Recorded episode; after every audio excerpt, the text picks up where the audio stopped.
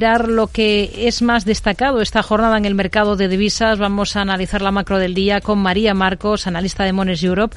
¿Qué tal, María? Muy buenas tardes. Hola, buenas tardes. Bueno, una de las claves de hoy en el mercado de divisas ha estado en el yen por esos recortes con los que la moneda nipona ha recogido esas informaciones de que el gobierno japonés ha sondeado al vicegobernador de la entidad, a Masayoshi a Mamilla para suceder al actual máximo dirigente del BOG como gobernador. El mercado entiende con ello que se extendería la política ultra laxa actual del Banco de Japón, entiendo, ¿no? ¿Cuáles son las expectativas que tienen ustedes en este contexto para el yen? Sí, hoy nos hemos despertado con, con esta noticia que es lo que ha acaparado la atención eh, de los mercados de divisas durante la noche cuando eh, el medio de noticias japonés Nikkei adelantó que, como bien decía, que el actual vicegobernador eh, del Banco de Japón, Masayoshi Yamamiya, había sido propuesto para sustituir al gobernador saliente Kuroda. Si bien hace unos días eh, resonaban varios nombres, entre ellos también los del exgobernador Nakaso y el del ex eh, vicegobernador Yamaguchi, eh, ambos y especialmente el segundo percibidos como más duro, la noticia de, este posible nombramiento de Amamilla eh, percibido eh, como más moderado ha sido recibido por los mercados como un alejamiento de esa posibilidad de un cambio de política del Banco de Japón hacia una eh, senda más dura que pensábamos que, apoyaría al, yen. Eh, la noticia cuando ha saltado ha provocado un repunte del dólar yen, unido al ya visto el viernes tras la publicación de las nóminas no agrícolas en Estados Unidos, se ha revertido, no obstante, cuando eh, el subsecretario del gabinete Iso Saki eh, desmintió este informe. En cualquier caso, y mientras que, en un contexto de mejor crecimiento y desinflación eh, deberían ser un entorno menos favorable para el dólar, también debería ser más mixto para el yen, lo que a priori apoya nuestra previsión de un comportamiento más limitado en el rango dólar-yen este año. Hmm. Hoy tenemos mm, datos interesantes aquí en Europa, por ejemplo, el de pedidos de fábricas alemanas que aumentan más de lo esperado en diciembre y alejan un poco, por tanto, ese temor a recesión, ¿no? La clave está en que se logre evitar o lo importante no es una recesión, sino el tiempo que, pueda durar de producirse.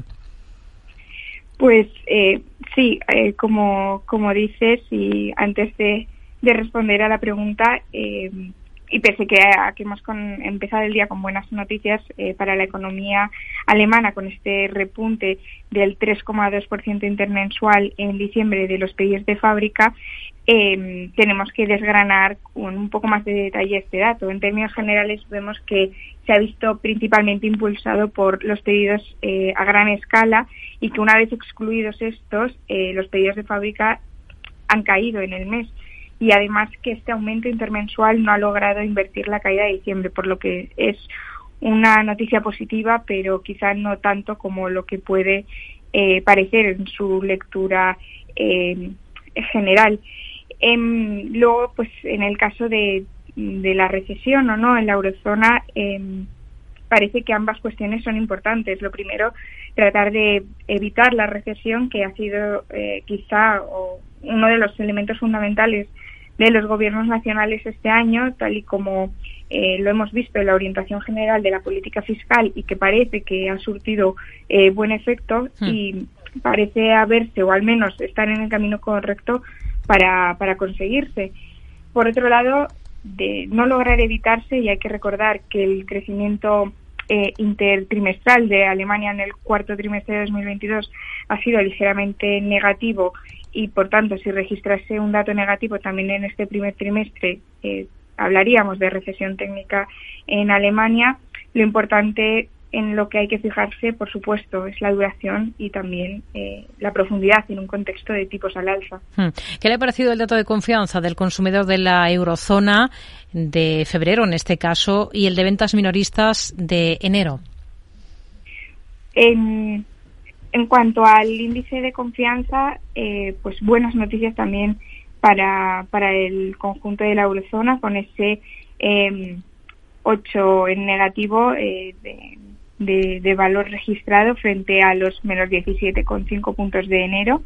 Eh, con esto sumaría cuatro meses consecutivos de repunte en línea con la reciente subida de la renta variable y unos datos eh, del PIB eh, del cuarto trimestre mejores de, lo esperado por lo que parece que los inversores esperan ahora que el PIB de la zona euro se estanque en lugar de caer en el primer trimestre del 23 y el índice general parece que sugiere que la recesión eh, en general en la eurozona estaría fuera de la mesa.